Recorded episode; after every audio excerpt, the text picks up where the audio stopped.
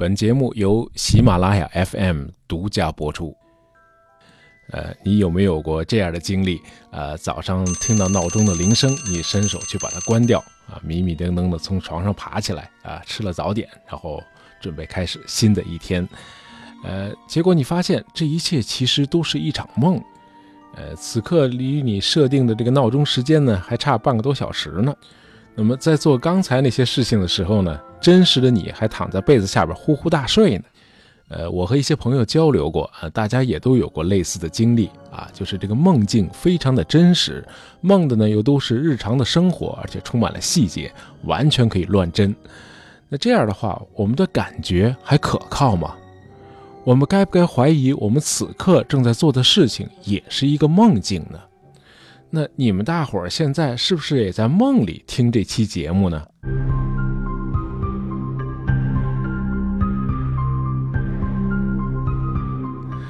很久以前，有个叫笛卡尔的法国人就问过自己，呃，他是不是应该怀疑他当时正穿着宽松的衬衫坐在炉火前呢？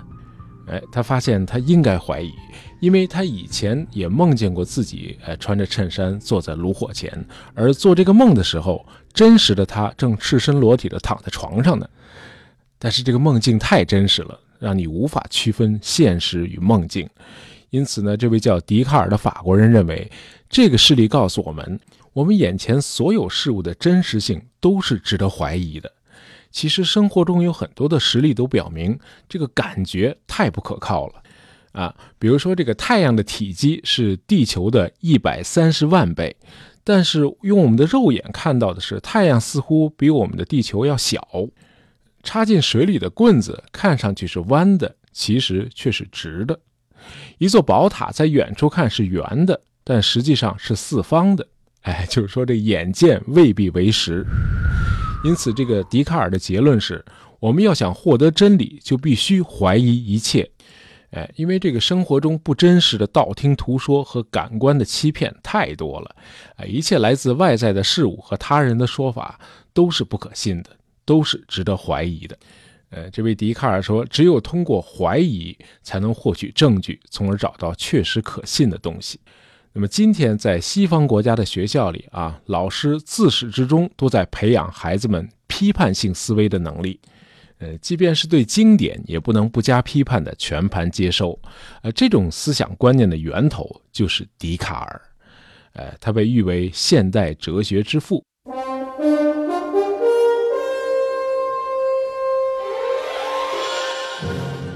笛卡尔出生于一五九六年，也就是我们国家的这个明万历二十四年。呃，他出生于法国的一个贵族家庭啊，他爸是这个法国布列塔尼地区的一名法官。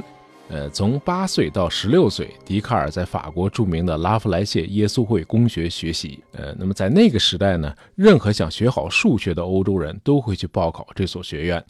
哎，这个学校很有数学传统啊。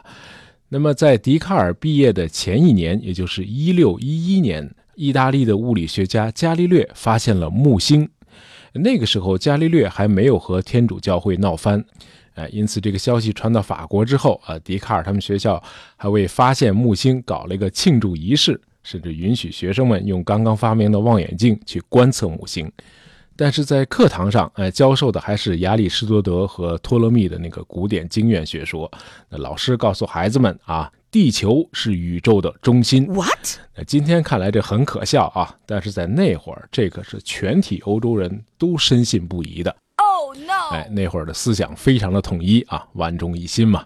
哎，像哥白尼以及后来的伽利略啊，都属于不受大伙儿待见的那种极少数的意见分子。好，那么一六一二年，笛卡尔毕业，他又花了两年的时间呢，去读了一个法学学位。但是呢，他没有像他哥哥那样后来去当律师。呃，他做了一个非常奇怪的决定。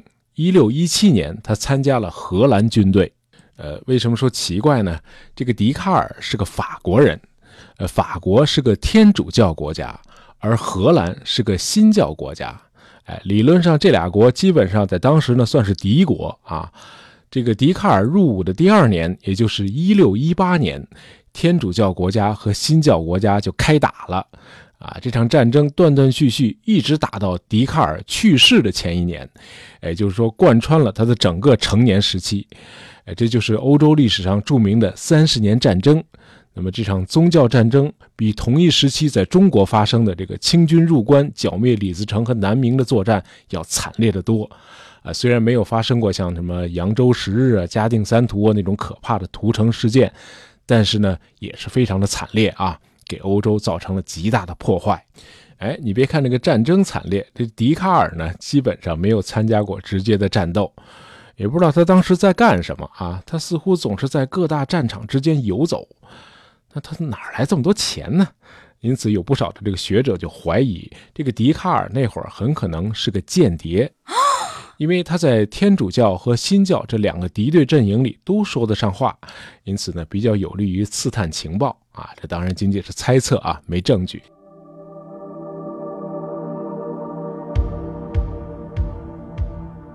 呃，到了一六一九年，笛卡尔又参加了巴伐利亚军队。哎，你别看他不打仗，他是到处参军啊。那么这年的冬天，确切的说是十一月十九号那天。呃，笛卡尔走进了一间非常暖和的房间，在那儿他冥想了整整一天。呃，这一点他和这个古希腊哲学家苏格拉底截然不同。这个苏格拉底冥想的时候，呃，需要一个寒冷的环境，比如冰天雪地里头啊。这个笛卡尔正相反，他就在温暖的环境里，他的脑子才转得起来。呃，那天呢，他在那间暖房里，笛卡尔感到自己受到了神的召唤。他要把自己的一生献给科学事业，那怎么做呢？首先，哎，就要从怀疑入手。这个笛卡尔呢，把他的怀疑直接指向所有古代圣贤流传下来的传统思想观念和知识，哎，因为他相信他们中间有很多的谬误，呃，他认为只有那些被证明正确的知识才是真知，哎，只有怀疑才能完成去伪存真的工作。哎，这人要是生在中国该多好啊！呃，那么在他眼里，一切都是值得怀疑的。那总得有一件事情是不容置疑的吧？否则你的工作怎么入手呢？对呀。好，那唯一不需要怀疑的就是我本人。呃，我在思考那些怀疑，说明怀疑是有一个思考者的，因此我是确实存在的。哎，这是不需要怀疑的。如果我不思考了，那我的存在也就没有证据了，哎，这就是笛卡尔那句著名的“我思故我在”。哦，在人类的思想史上啊，用这样短短的一句话就开创了一个崭新的时代，哎，也就笛卡尔了。但是不管怎么说，这个怀疑呢总是破坏性的，那怎么建设呢？呃，笛卡尔提出了他著名的方法论，哎，用来解决一切的疑难问题。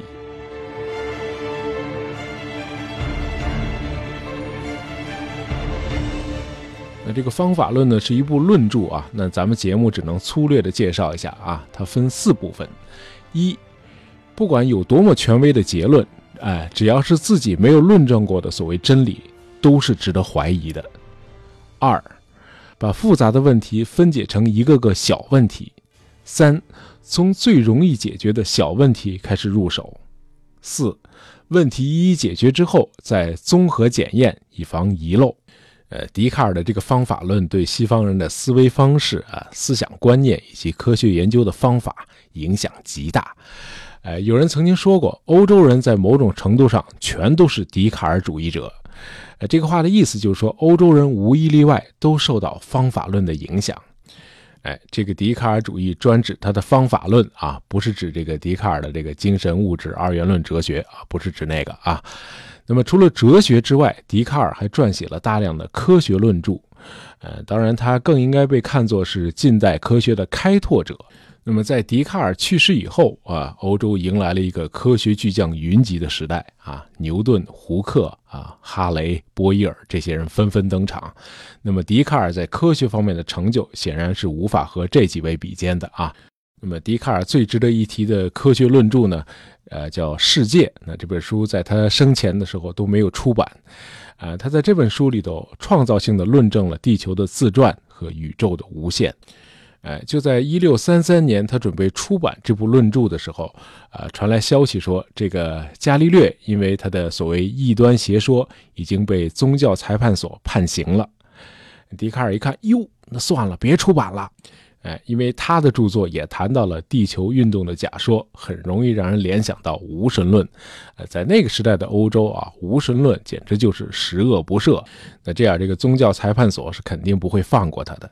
哎，其实笛卡尔本人是个虔诚的天主教徒。那为了躲避迫害呢，笛卡尔从1629到1649年，长达二十年都住在荷兰。呃，荷兰是17世纪世界上言论最自由的国家。咱们在以前的节目里谈到过啊，1688年光荣革命之前，在英国最反动、最黑暗的那五年里，啊，启蒙思想家洛克就是在荷兰避难的。啊，只有在荷兰，另一位伟大的思想家斯宾诺莎才可以出版他的自由主义论著。那么，笛卡尔的著作也基本上都是在荷兰出版的。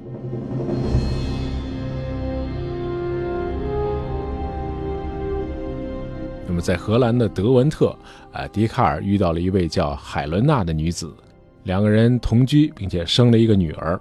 呃，后来这个海伦娜和孩子，呃，似乎和笛卡尔又分居了。那么，到了一六四零年，他五岁的女儿患热病夭折。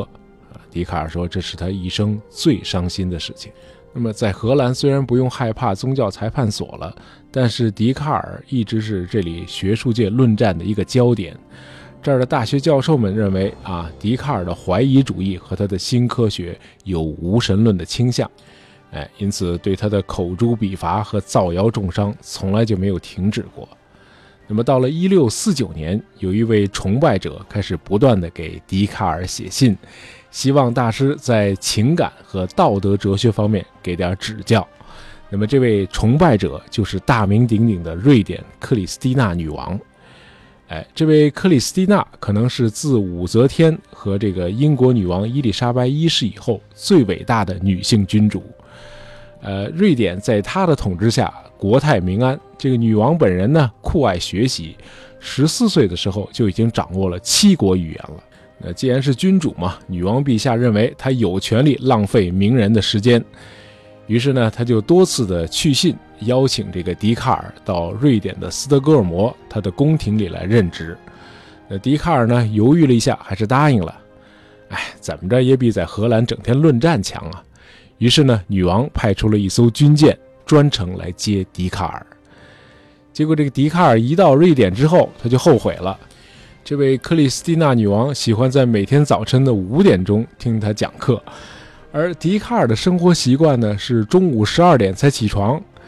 呃，笛卡尔是十月份到达斯德哥尔摩的，他很不适应这里的冬天，很快就冻病了，后来患上了肺炎，等到了来年二月十一日，他就去世了。啊，在瑞典一共只待了四个月。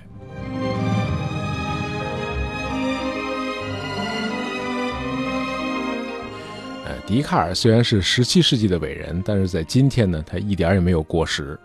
他的批判性思维和方法论在很多国家仍然是学校教育的指导思想。呃，他发明了解析几何，你上高中时候肯定学过啊。